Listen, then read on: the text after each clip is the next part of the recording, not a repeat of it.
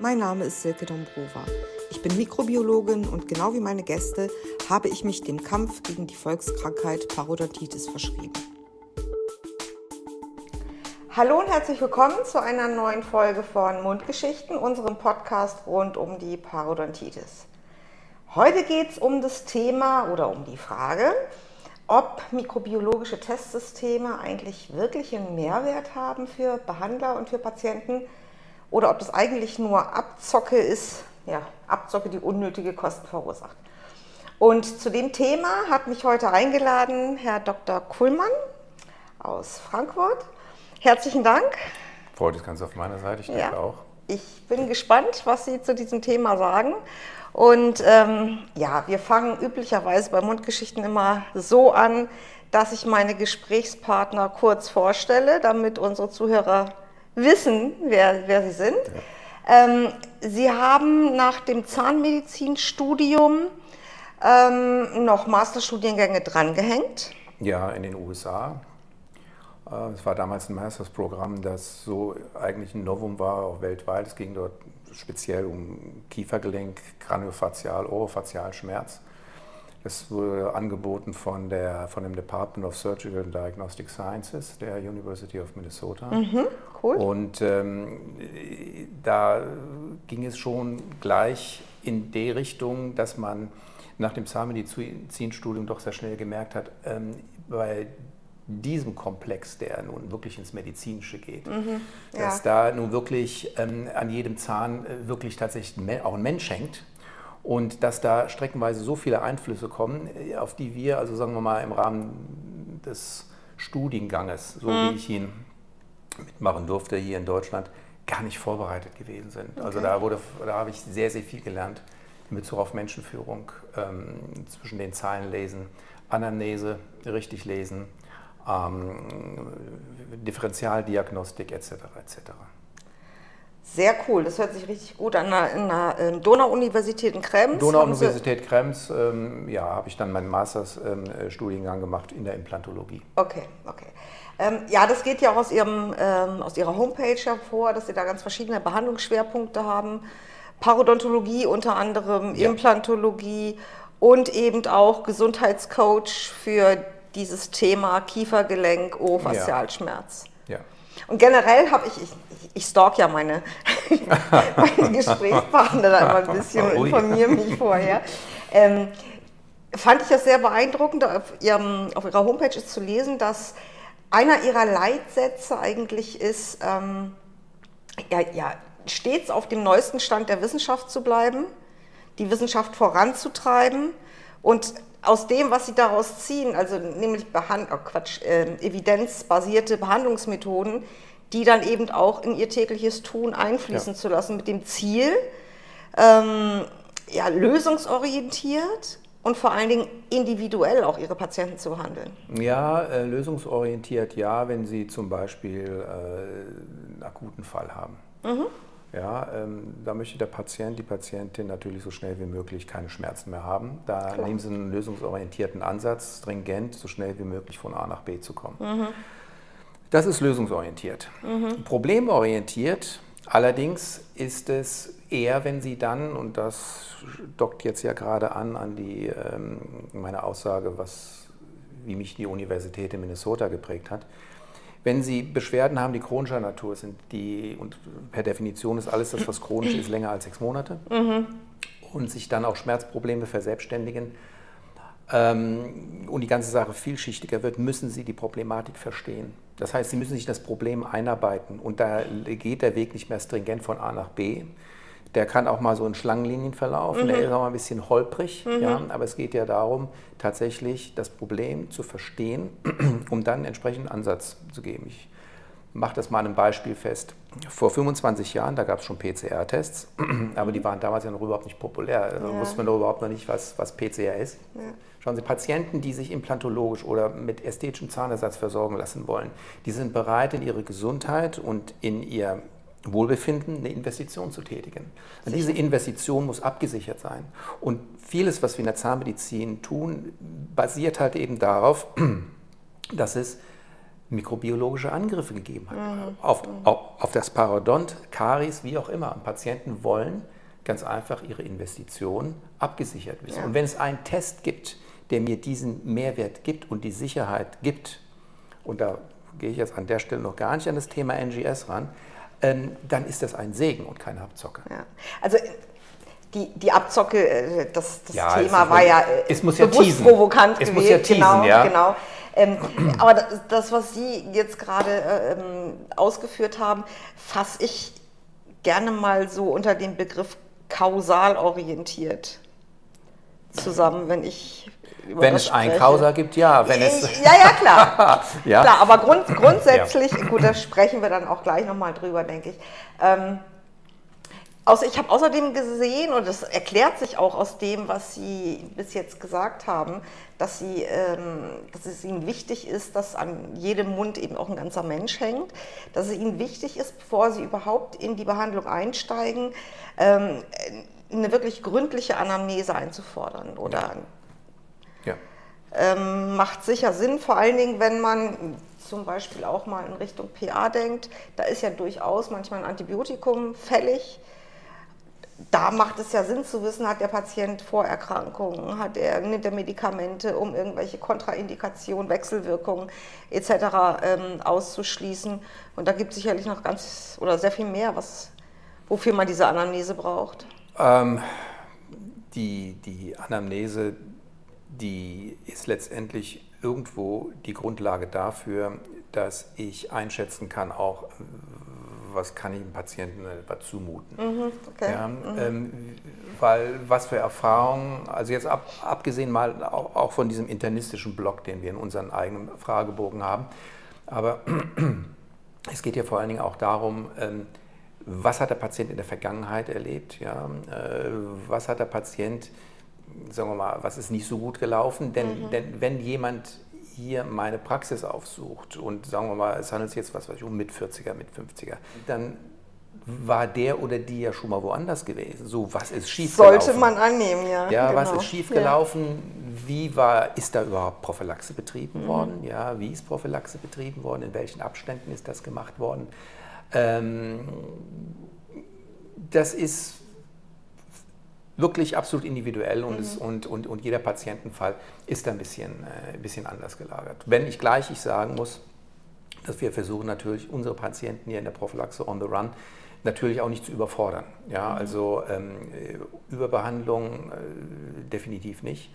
Und es gibt da ganz einfache Methoden, äh, wie wir den Patienten ähm, letztendlich helfen können, auch die ähm, nach parodontalchirurgischen oder implantologischen Eingriffen die, ja, die Homöostase, die erreicht worden ist, dann auch zu halten. Ob das jetzt mit Sesamölspülung ist, ob das jetzt das, das ist, dass wir versuchen, ähm, Einfluss zu nehmen auf ähm, die Mund, ähm, Mundflora durch entsprechende Probiotika, Probiotika mhm. ja, die auf dem Markt sind, ja. ja. die ja auch ein Segen, ein mhm. echter Segen dar, mhm. darstellen. Also da ist eine ganze, ganze Menge an Armentarium da, dass man den Patienten sagen kann, du kannst dich auch alleine managen in diesem Rahmen. Mhm. Denn ähm, der Patient muss ja dann gerade bei einem chronischen Leiden wieder ähm, die Möglichkeit erkennen, dass er sich wieder selber managen kann und nicht nur der medizinischen Zunft ausgesetzt genau, ist. Genau, Patient zu Partner machen ist so ein bisschen ja. auch da das Stichwort, denke ich. Ja, genau. Ähm, Im Prinzip haben Sie jetzt gerade schon, sind schon auf unser Thema, auf unser eigentliches zugesteuert. ja, bei Mundgeschichten geht es ja eigentlich um, um Parodontitis. Ähm, also wir wissen ja, das haben Sie ja auch schon angedeutet, Parodontitis entsteht im Prinzip, wenn wir in der Zahnfleischtasche ein Ungleichgewicht ähm, in der Zusammensetzung der Keimflora haben. Also die, die anaeroben Bakterien, also die, die keinen Sauerstoff vertragen, die Parodontitis assoziiert sind, die haben sich sozusagen durchgesetzt und ähm, alles andere überwachsen. Ähm, und auf diese Dysbiose, wie man das dann auch nennt, reagiert unser Immunsystem beleidigt also mit einer, mit einer Entzündungs, antwortet eigentlich mit einer Entzündungsreaktion. Ja, hoffentlich mit einer Entzündungsreaktion. Alles andere wäre ja nicht so vorteilhaft. Genau, genau. Ähm, Und letzten Endes ist, also das ist im Prinzip ganz grob umrissen, worin es in der PA geht, wie sie entsteht, wie unser Immunsystem reagiert. Das wirft ja aber auch eine Frage auf. Wir haben ja, ähm, um die Parodontitis zu behandeln, eigentlich einen, einen ganzen Blumenstrauß von verschiedenen Maßnahmen. Mhm. Und wir haben das gerade schon mal angesprochen, es ist auch so ein bisschen immer die Frage, ähm, wo liegt die Ursache der Erkrankung? Das heißt, wie wissen Sie, wie entscheiden Sie, welche Therapie jetzt für, für Lieschen Hinterhuber oder für Heinz Müller gerade die richtige ist? Ja gut, grundsätzlich ist es so, wir haben ja in der, in der Parodontologie bisher verschiedene Konzepte. Äh, das, das Konzept, das am meisten verbreitet ist, ist natürlich die Sondierung der Tasche. Mhm. Ähm, das ist manche betrachten das als das Alpha und Omega, ich betrachte es als ein Konzept. Ähm, ich bin präventiv orientiert, ich möchte eigentlich gar keine Taschen messen. Es sollten eigentlich gar keine Taschen da sein. Also deswegen ist für mich das Taschenmessen mehr immer so eine, ich, zeichne ein Bild auf von Defekten. Genau. Es ist die Defektverwaltung, Richtig. allerdings die, die Information, die man natürlich dann erhält, ist auch die, äh, bis zu was für einer Tiefe kann ich nicht chirurgisch ähm, arbeiten, wenn ich chirurgisch arbeiten, wenn ich nicht chirurgisch arbeiten kann. Genau. Ähm, so, das, das, das ist, ist eine Nachricht. Aber die wesentliche Nachricht oder Information, die man ja doch extrapolieren muss, ist die. ähm, die Parodontopathie, also zumindest die entzündlichen Formen, von denen wir sprechen, es gibt ja noch atrophische Formen, mhm. ja, und die Kombination, aber bei der entzündlichen Parodontopathie haben wir, wie Sie schon eben richtig gesagt haben, ein, ein Entgleisen der, der normalen äh, Zusammensetzung ähm, des Biofilms. Und da interessiert mich ja dann nun weniger, ähm, wie dieser Bakterienrasen aussieht von Bakterien im grünen Bereich, gelben Bereich, roten Bereich. Mich interessieren die Bakterien ausschließlich im roten Bereich. Mhm. Und mittlerweile oder seit vielen Jahren, ich habe das ja auch eingangs an diesem Beispiel genannt, vor allen Dingen die Anwesenheit von den Bakterien, die nicht auf, abhängig sind von einer Zahnoberfläche, sondern die ins Gewebe migrieren können. Mhm. Und ähm, äh, das ist ganz, ein ganz wesentlicher Punkt für die Risikoeinschätzung in, in der Behandlung. Wenn ich Aktinomyceten nachgewiesen habe, dann, ähm, dann muss man sich wirklich warm anziehen. Und dann da muss man genau wissen, was man tut. Ja, ja. Also da muss ich gegebenenfalls sogar noch ein bisschen mehr wissen, was jetzt durch, ähm, sagen wir mal, innovative Methoden, die jetzt auf dem Markt sind, durchaus möglich ist. Dass ich also im Vorfeld schon sehen kann, welches Antibiotikum, wenn ich es denn nun dann nehme, genau, denn ich kann auch. ja auch ein Antibiotikum erst dann benutzen, wenn ich den Biofilm zerstört habe. Das Richtig. ist ja auch eine Sache, die, die, die, wichtig, die äh, problematisch ist. Früher, diese Fehler habe ich auch ich gemacht. sind wir her, haben, haben Abstrich gemacht, um Gottes Willen, wir machen PA-Therapie, jetzt brauchen wir den Winkelhoff-Cocktail, jetzt brauchen wir dies, jetzt brauchen wir das, jetzt brauchen wir jenes. Ja, mit dem Resultat, dass, ja, das muss ich mir durchaus vorwerfen, vielleicht bei einigen Patienten sogar die Resistenzbildung ähm, ähm, ja, Kann gefördert sein. habe. Kann sein, ja. ja also da bin, ich, da bin ich zum Glück äh, kritisch genug. Ähm, aber das braucht ja heutzutage alles nicht sein. Also wir nach der Entfernung des, des, des Biofilms die entsprechende Antibiose und toll wäre es natürlich, wenn man dann im Vorfeld wissen würde, äh, werden die Antibiotika überhaupt funktionieren? Gibt es, gibt es da Resistenzen bereits? Ja. Ähm, äh, Wäre noch besser zu wissen, wie, ob man ähm, einschätzen kann, wie die immunologische Antwort des Patienten möglicherweise ausfallen wird. Mhm. Ja? Mhm. Äh, da gibt es ja auch gewisse Suppressoren im System, die, auch wenn die Noxe äh, durch das Immunsystem an, erkannt, erkannt worden ist, die immunologische Antwort per se nicht adäquat ausfällt. Richtig. Da äh, haben, sind wir dann ja schon im Bereich der Genetik bzw. Genau. Epigenetik. Ja? Genau. Und da fängt es halt eben an, interessant zu werden. Und das führt auch wieder ein ganz klein bisschen zurück auf diese Sache mit der problemorientierten Diagnostik. Mhm. Wenn ich diese Parameter nicht kenne, nicht wisse, wohlgemerkt, solche Tests sind verfügbar und die sind mittlerweile verfügbar zu einem Geld, das hätte ich vor fünf Jahren noch nicht geglaubt, ja, dass, das, äh, dass das möglich ist. Mhm. Ähm, stehe ich zumindest auf dem Standpunkt, dass also meine Patienten werden darüber informiert, dass es diese Tests gibt. Ich möchte, äh, dass die die freie Entscheidung haben zu sagen, Ähm, ich will das wissen, ja. gerade zum Beispiel was jetzt die Genetik anbetrifft, mhm. ja, weil ich habe immer wieder gerne Probleme gehabt und dies und, und, und irgendwann kurz irgendwie meine Entzündung und ich weiß eigentlich gar nicht warum. Mhm. Das sind Punkte, die ein Patient, wenn er, wie gesagt, seine, seine Investition in seine Gesundheit, in sein Aussehen getätigt hat, dass das alles Bestand haben soll, mhm. auch weiterhin. Ich meine, das sehe ich ganz ähnlich, habe ich gesagt, also wenn man sich nur auf die klinischen Parameter verlässt, die sind wichtig, um einerseits die, die Gingivitis zum Beispiel von der Parodontitis abzugrenzen, ja, solche Dinge, ja. Ähm, oder zu gucken, ähm, reicht mir wirklich die nicht chirurgische Therapie oder muss ich in die Chirurgie, alles gut. Aber was ich letzten Endes sehe, indem ich den, den klinisch, die klinischen ähm, Parameter messe, den Paro-Status erhebe gewissermaßen, ist ja eigentlich nur die Historie. Also der Schaden, der bis zum Zeitpunkt X entstanden ja. ist. Damit weiß ich ja noch lange nicht, wo der Grund dafür liegt. Sind es, sind es wirklich die Bakterien oder sind es, wie Sie gesagt haben, ähm, vielleicht genetische Veränderungen, die dafür sorgen, dass ein Patient, auch wenn er nur ganz wenig Bakterien hat, entsprechend empfindlich, sage ich jetzt mal, auf diese bakterielle Noxe reagieren. Ähm, von daher brauche ich, um, um wirklich, wie Sie sagen, problemorientiert behandeln zu können, eben dieses, dieses Mehr an Informationen, das ja heute zur Verfügung steht. Aber wenn wir mal bei diesen Bakterientests bleiben wollen, über die wir gerade gesprochen haben, ähm, in den neuen S3-Leitlinien, das heißt, so neu sind die ja gar nicht mehr, die sind ja, glaube ich, auch schon zwei Jahre alt, ja. ja ähm, wird ja eigentlich gesagt, dass diese Bakterientests, mikrobiologische Diagnostik, wie sie genannt sind oder genannt werden, obsolet sind, also überflüssig. Ja, gut, da muss man sich natürlich schon fragen, ob das Leitlinien sind mit T oder Leitlinien sind mit D. ähm, das, das ist ja, in, in, in, ähm, ja eine alte Kamelle in einem neuen Gewand. Auch die Tatsache, dass man versucht, zeitliche, ähm, also ein paar Parameter im Verlauf der Erkrankung in irgendeiner Art und Weise einzukleiden, einzutüten in die ganze Sache, ist ja absolut nichts Neues. Die vorletzte ähm, die vorletzten Leitlinien der Amerikaner bei der AEP, die hatten ja praktisch diese, diese ganzen äh, zeitlichen Parameter bereits drin, dann wurden sie wieder rausgenommen, jetzt mhm. wird das einem wieder verkauft als, als der große ähm, wissenschaftliche Durchbruch im Sinne eines, einer, einer Konsensbildung.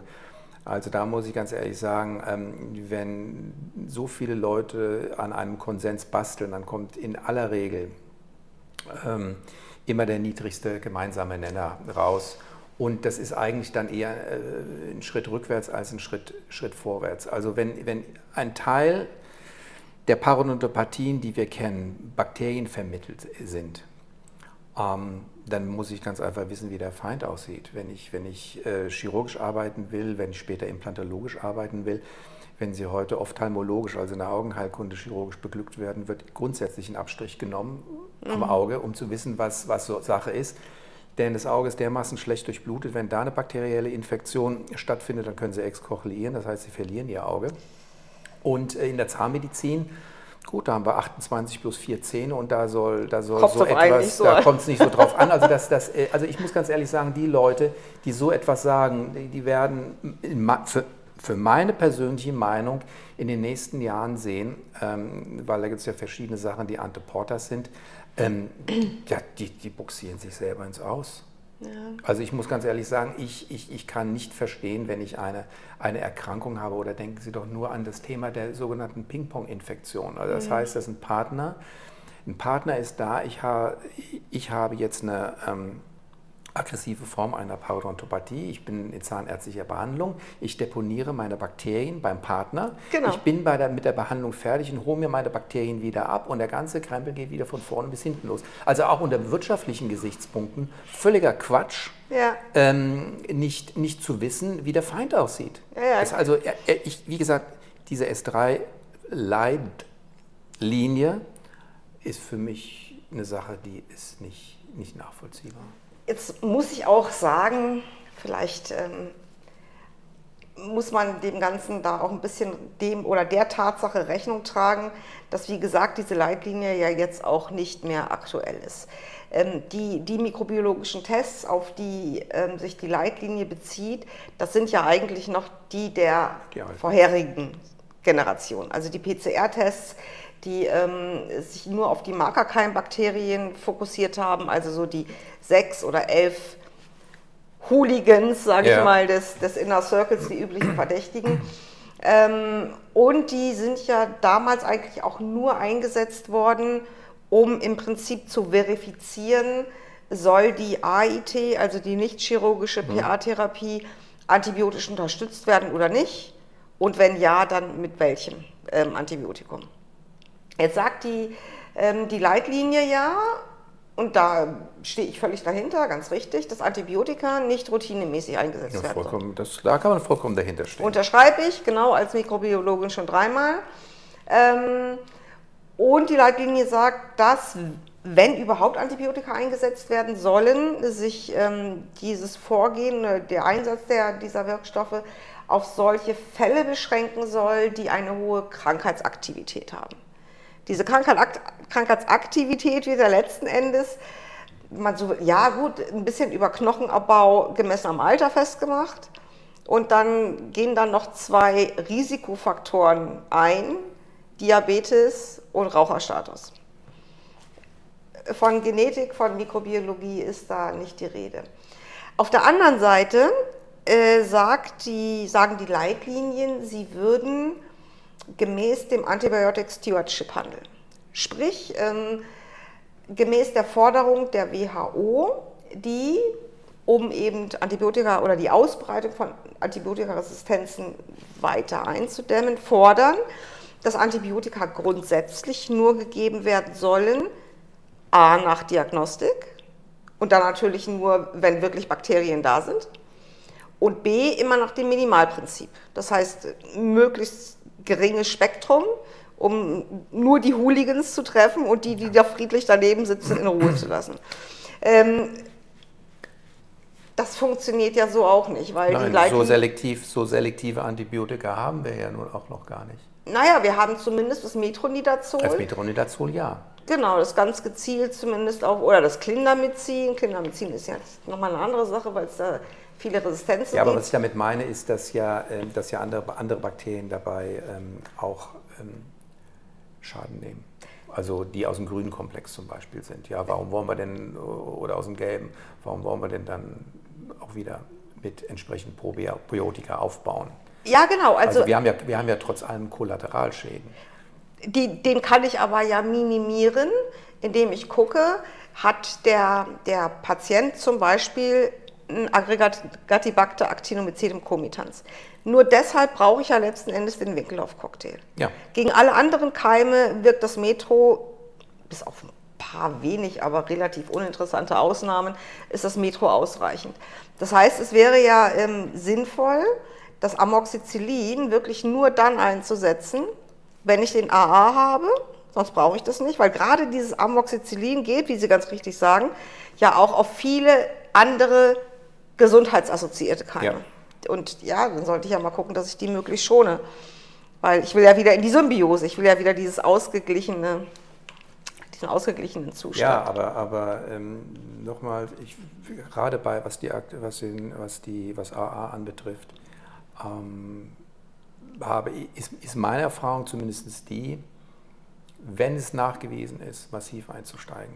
Mhm. Weil ja, ich habe Fälle beobachtet, die zu mehreren Zeitpunkten mit PCR, also äh, Tests nochmal äh, dokumentiert wurden. Da gibt es Situationen, wo wir zum Beispiel eine Wurzeloberfläche oder Taschen über eine Full Mouse Disinfection mit antimikrobiologischen Lösungen sauber bekommen. Mhm. Ähm, und wir messen dann nach vier Wochen nochmal mit dem PCR nach und sehen auf einmal eine Actinomyceten-Infektion. Mhm. Das heißt, die Actinomyceten sind exvasiert in den, in den, ins Gewebe und besetzen nach der Therapie ganz klar diese Freiräume. Ja. So. Ähm, jetzt kann man sich fragen, warum haben wir die Actinomyceten, also wie gesagt, mir so zwei, drei Fälle gehen mir da durch den Kopf, beim ersten Mal nicht mit erwischt. Ja, da ist dann, da würde ich sagen, ja, wenn die Treffsicherheit nicht, nicht, nicht, nicht, nicht gut ist, oder sagen wir mal, sie ist in bestimmten Fällen suboptimal, ähm, dann ziehen wir mit einer falschen antibiotischen Strategie uns das ein, was wir eigentlich überhaupt nicht wollen, nämlich Ja, die ja. Aktivitäteninfektion. Ja, ja, das stimmt. Also, ähm, Das äh, also das heißt, ähm, letztendlich, wenn man in der mikrobiologischen Welt als Parodontologe unterwegs ist, ähm, reicht es bestimmt nicht aus, zu irgendeinem Zeitpunkt x mal einen, einen PCR genommen zu haben. Äh, wir nehmen hier in der Regel an fünf verschiedenen Stellen PCRs um, um dann äh, mit dem, mit dem schlechtesten, mit der schlechtesten Auswertung zu sagen, okay, das ist es. Richtig. Also Worst Case Scenario. Genau. Und, genau. und, und dann praktisch von da aus, ähm, da aus dann, dann entscheiden. Und durch die neueren Tests, die wir jetzt haben, wo man in der Lage ist, ja auch noch entsprechende ähm, genetische Defekte festzustellen, äh, wird ja die äh, mikrobiologische, ähm, das mikrobiologische Screening ja umso wichtiger.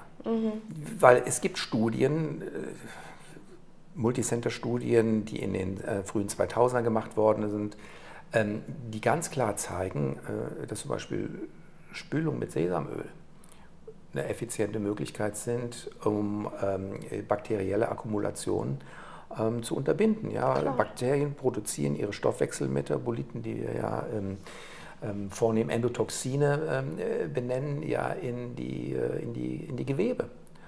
Und äh, die Endotoxine können wir ganz grob unterteilen, wasserlöslich, fettlöslich. Und die ganzen Mundwässerchen, die wir so kaufen können, ähm, ja, die funktionieren für die wasserlöslichen. Aber jetzt kommt die schlechte Nachricht, nur 15 Prozent sind wasserlöslich. Ja, ja. So, und jetzt brauchen wir natürlich irgendwie eine Möglichkeit, die fettlöslichen rauszubekommen, was nur über Sesamöl oder Kokosöl geht, mit massivem Ziehen. Genau. Ölziehen. Und ähm, dann äh, wissen die Hooligans, die da sind, die wissen dann nicht mehr, wo das Bier ist, um es mal so zu sagen. Und der Schnaps, ja, denn wenn ich jetzt Endotoxin als Bier und Schnaps bezeichne, ähm, und wir haben diese Parodontalpathogene im Mund, dann wird genau das an den Orten passieren, wo es zu einer größeren Deposition von Endotoxin gekommen ist, weil Bakterien über die Ablagerung von Endotoxin kommunizieren. Genau, und zusätzlich haben gerade die Hooligans als Gram-negative Bakterien, die haben auf ihrer Oberfläche sogenannte Lipopolysaccharidketten. Das heißt Fett, Lipo. Fettliebend, genau. Und wir alle haben mal gelernt, Gleiches löst sich in Gleichem. Also auch die Bakterien an sich werden durch, durch Öle gelöst. Ja. Sie haben mir gerade noch ein, ein gutes Stichwort gegeben, auf das ich gerne noch mal zurückkommen würde. Ähm, es ist eigentlich nicht damit getan, bei einem PA-Patienten, der ja also wirklich massive Probleme zu haben scheint, mal einen Test zu machen.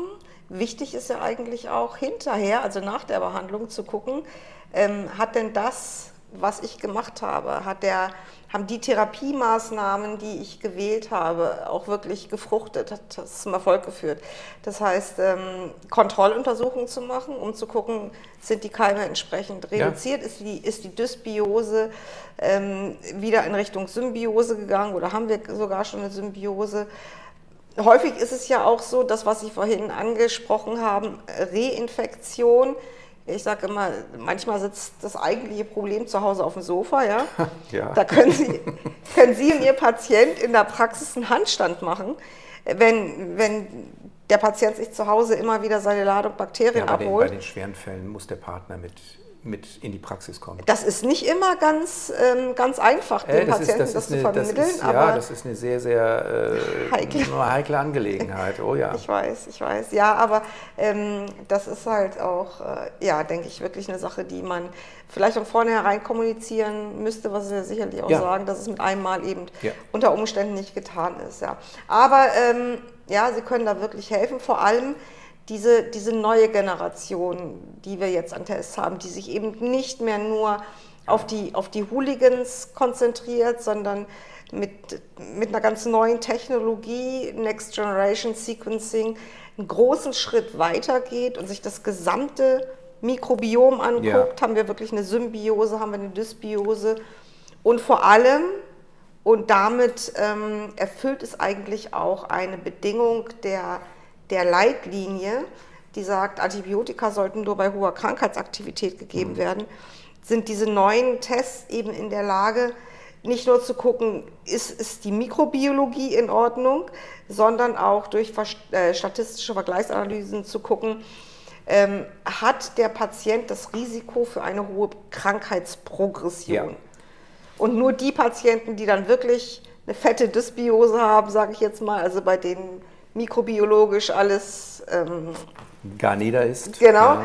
Ähm, und gleichzeitig noch eine hohe Progression, die haben sozusagen hier, kriegen die ja. den Freibrief für ja, Antibiotika. Das, das, das, das, ist der Segen dieses, dieses ähm, NGS, die wir jetzt haben, obwohl mir das noch, noch lange nicht weit genug geht. Ja? Ich, hätte, ich hätte ja liebend gerne ein, äh, würde sehen, wenn man, wenn man praktisch an Rechenmodellen bestimmen könnte, welche alternative Therapie am erfolgversprechendsten wäre. Wäre cool. Damit man, ja. damit man gar nicht in, diese, in dieses Versuchslabor ja. äh, kommt. Ja. Aber unabhängig davon, also gerade was, was diese, diese Darstellung der, ähm, im Balkendiagramm, was man dann zur Auswertung bekommt, dieser Symbiose-Dysbiose-Index erhält, das, das kennen ja eigentlich Patienten, wenn sie beim Internisten sind und sie bekommen die, die, die Werte vorgelegt und sie schauen, äh, ist, was weiß ich, mein LDL oder mein HDL oder was weiß ich, mein alkalisch oder Phosphatase, ja, genau. was auch immer, liege ich da im Bereich des Normalen. Und dann sagt mhm. man, ja, toll. Und es ist das erste Mal,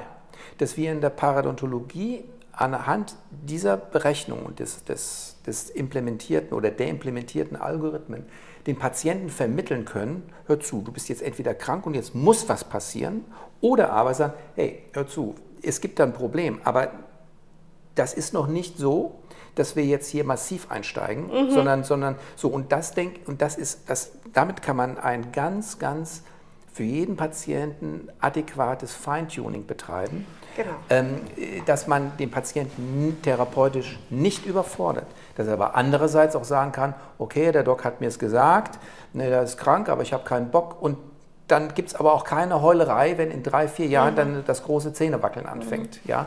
Denn das ist dann kommuniziert worden und das hat man praktisch in, in, ja, in mathematisch klarer Form auf dem Tisch. Und da muss ich ganz ehrlich sagen, das ist doch ein ganz anderes Fund, als wenn ich sage, Frau Müller, die Sondierungstiefe ist um einen halben Millimeter, hat zugenommen. Ja, ja klar. Dann, genau. dann, ich weiß nicht, wie ich damit beeindrucken möchte. Mhm. Ja. Äh, ich glaube, das, glaub, das, äh, das erklärt sich von selbst. Ja, ja, genau. Ja, dadurch hat man, wie Sie schon sagen, eigentlich ein, viel eher die Möglichkeit, wie wir vorhin schon gesagt haben, personalisierter, individueller zu, zu therapieren. Man genau weiß, wo, wo, der Schalter hier gerade sitzt, ja. kann man sagen, okay, da reicht meinetwegen ähm, Öl ziehen. Der braucht Antibiotika, mhm. weil es ganz schlimm ist. Der ist dazwischen, Probiotika wäre hier eine ja. gute Sache. Also zum einen ähm, motiviert man den Patienten damit natürlich auch, den Schalter wieder in die richtige Richtung zu schieben. Ähm, ja, und auf, einem, auf, der anderen Seite hat, hat man eben, ähm, kann den Patienten in die richtige Schublade packen, sagen wir mal, in die richtige Therapieschublade.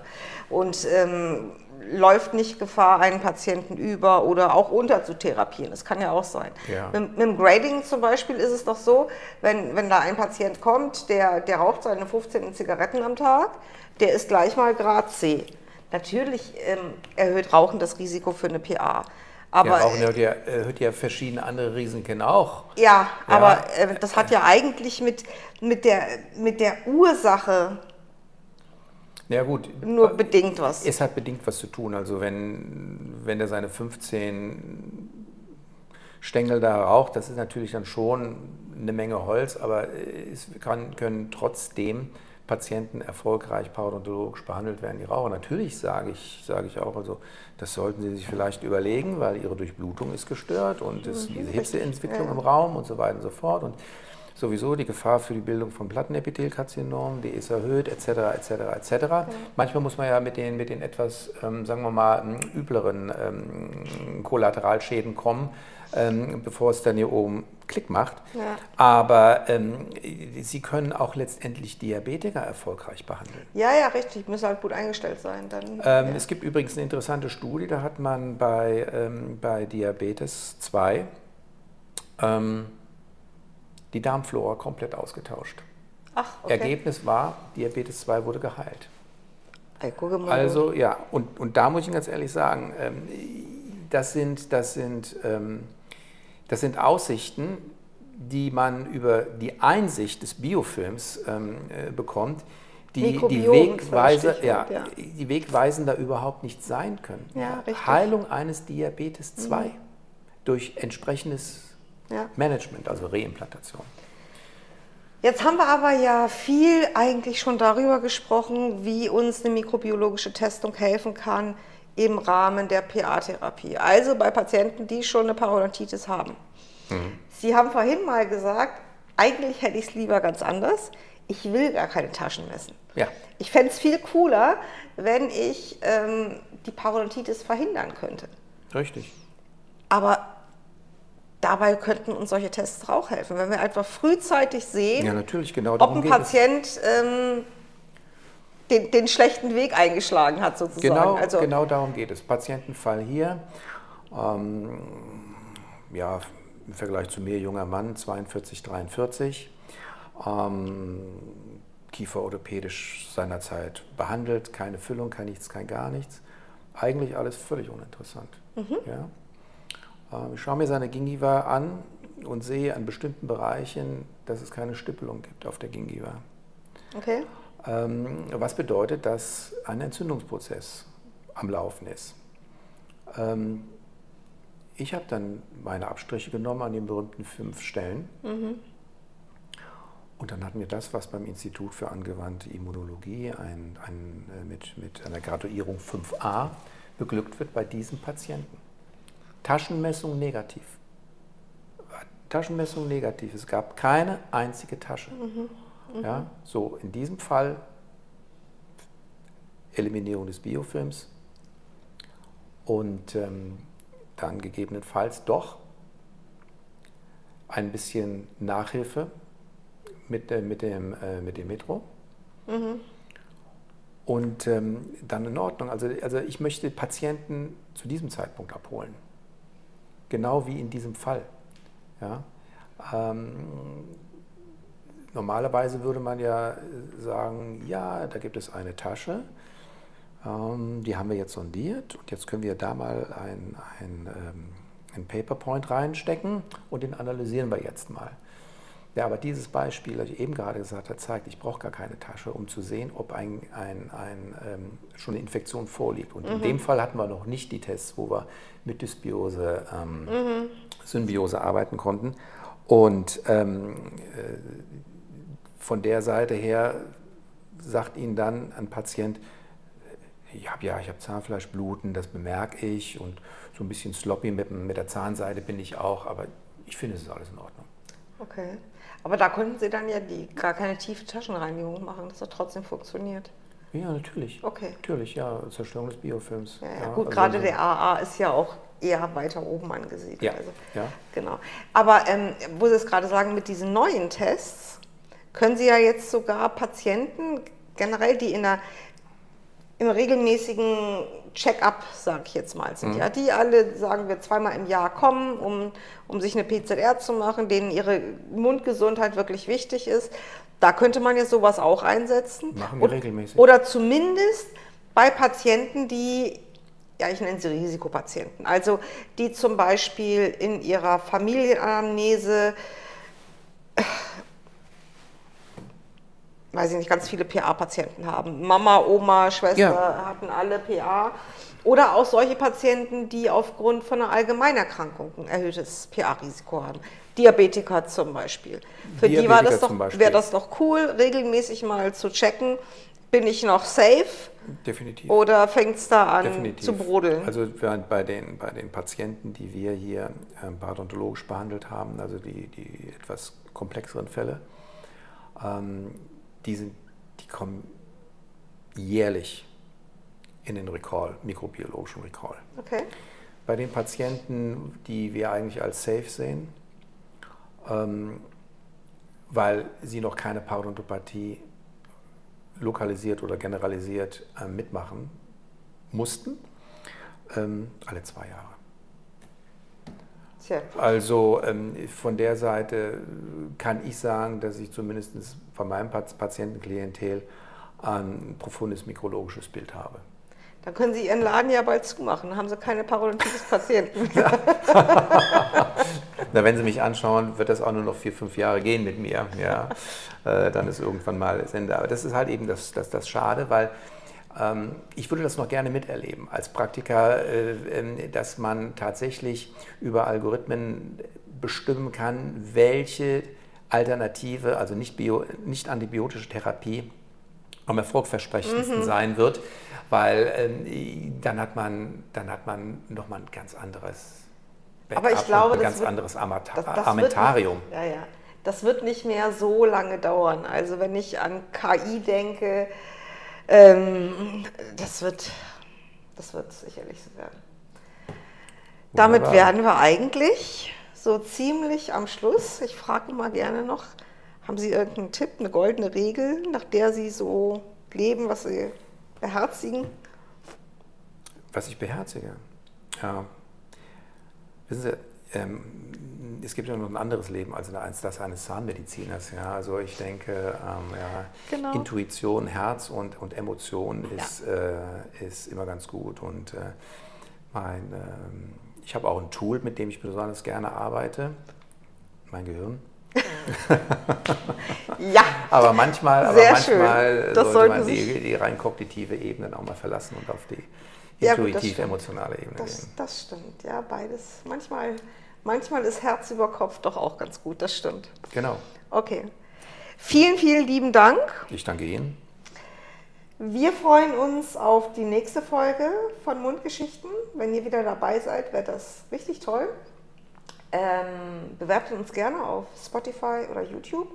Und wenn ihr noch irgendwas wissen möchtet über das, was wir heute hier besprochen haben, verlinken wir das Ganze natürlich immer auf unserer Homepage www.institut-iai.ch. Und wer sagt, Mensch, der Herr Kuhlmann, der ist ein richtig cooler Doc, ich glaube, bei dem würde ich mich gut aufgehoben fühlen. Ähm, dann einfach mal sich melden oder vielleicht erstmal auf der Internetseite gucken und die muss ich jetzt ablesen. Sheet, ähm, wissen Sie die auswendig? HTT, nee, HTTPS slash dr-kullmann-zahnarzt.de. Ja, jetzt haben wir es.